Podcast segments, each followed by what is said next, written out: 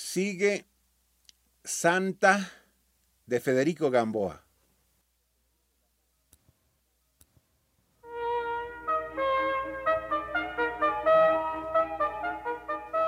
Hoy presentamos Platícame un libro con Severo Mirón.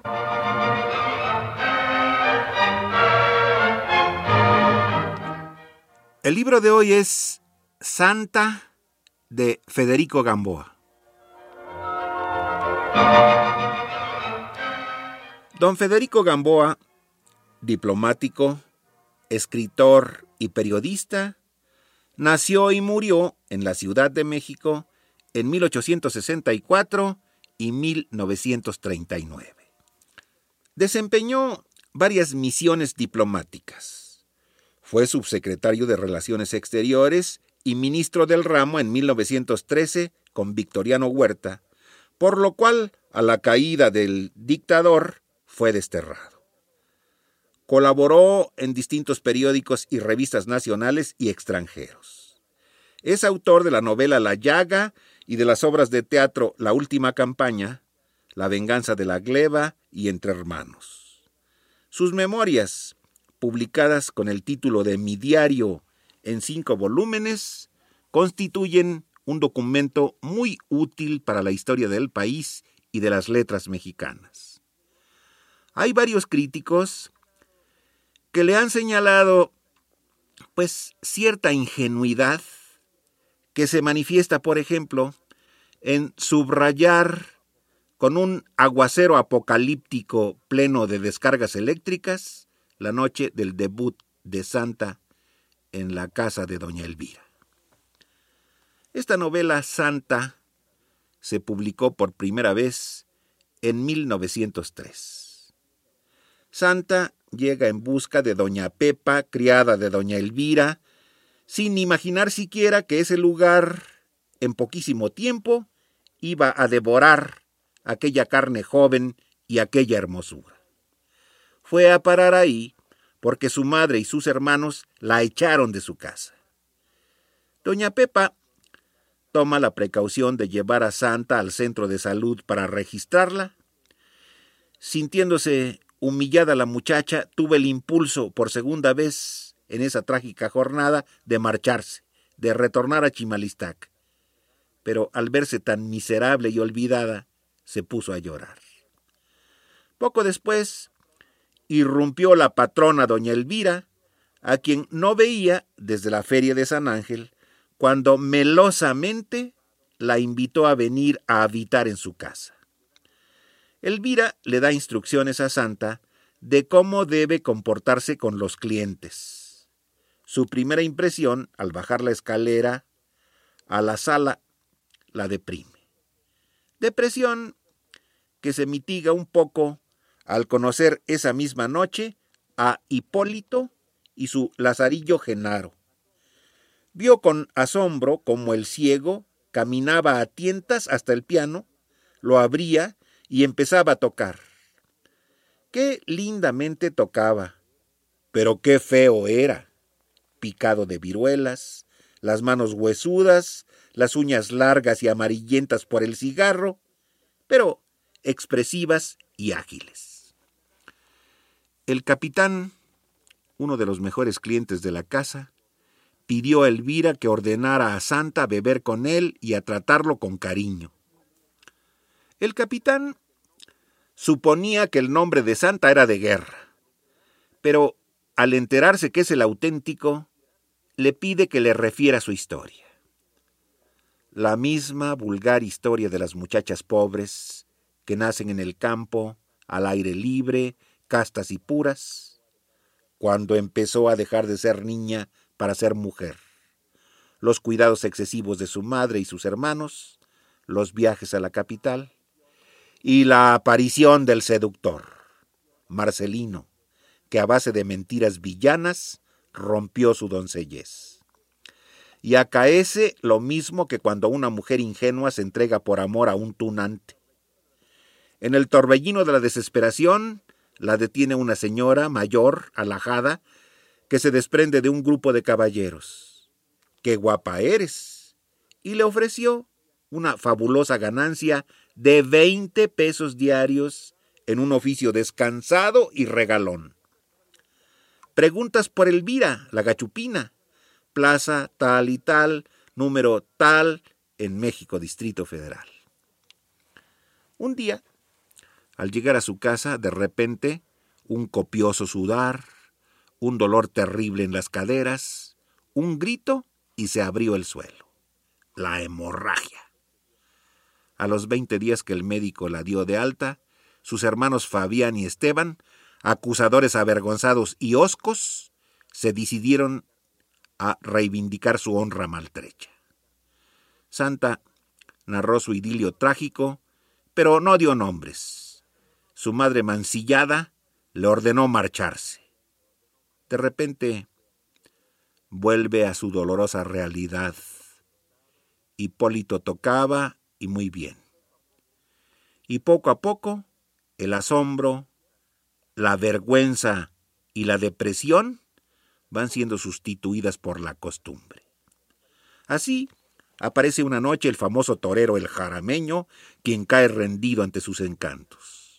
Otro día ve llegar a sus hermanos Fabián y Esteban, quienes secamente le dicen, Hemos venido desde el pueblo porque creímos nuestro deber informarte que nuestra madre ha muerto. No te maldijo, te perdonó y le pidió a Dios que te protegiera. Pero si nuestra madre no te maldijo, nosotros sí. Esa tarde, Santa enderezó sus pasos a Chimalistac dirigiéndose a la iglesia.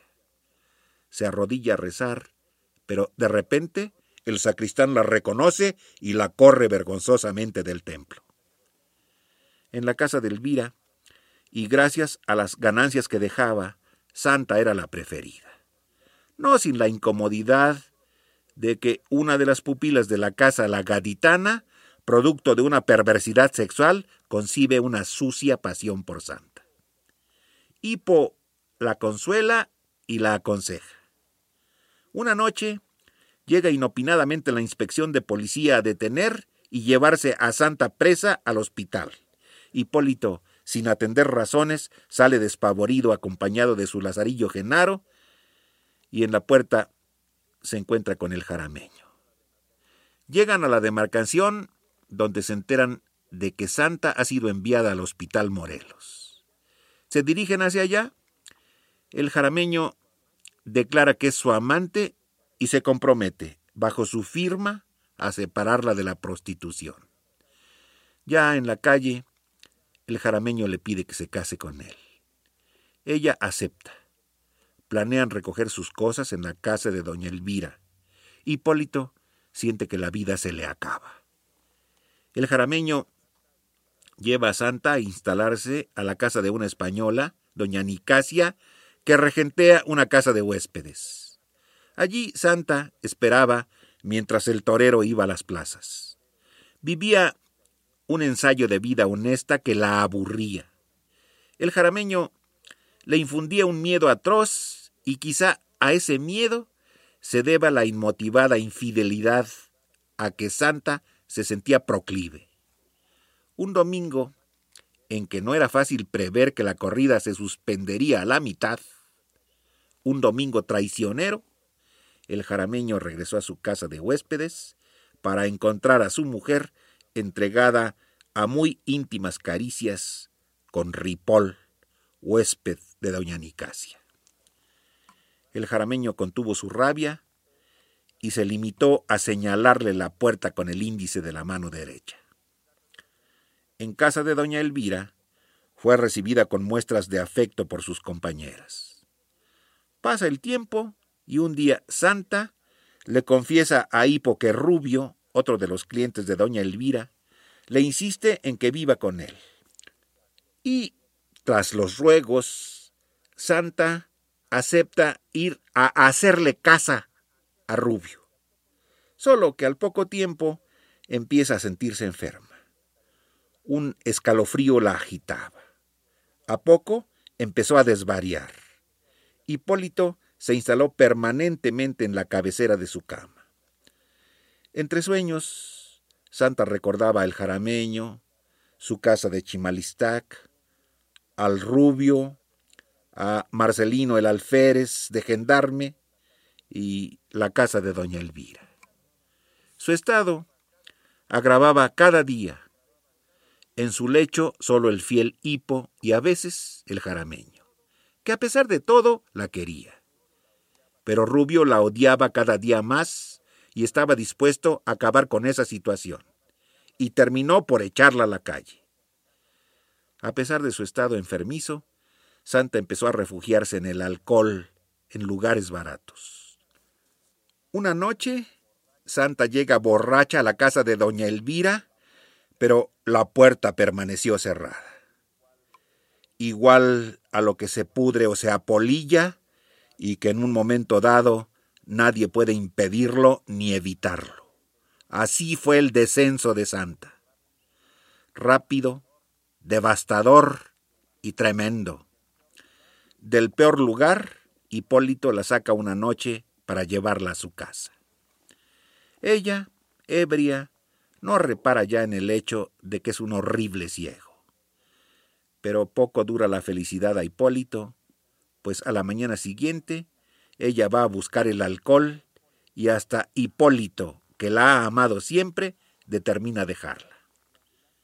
Deambulando por oscuras callejas y sintiéndose morir, manda a buscar a Hipólito, quien vuelve por ella. La saca de ahí, la perdona, la lleva a un hospital y la ayuda a bien morir. Padecía un cáncer sin cura. Santa expira en la sala de operaciones. Hipólito la sepulta y hace colocar una lápida en su tumba de Chimalistac con su nombre grabado en bajo relieve, donde todos los días va a pasar sus manos sobre las letras Santa. Y esto pues no es más que un muy pequeño resumen de la muy conocida novela Santa de don Federico Gamboa.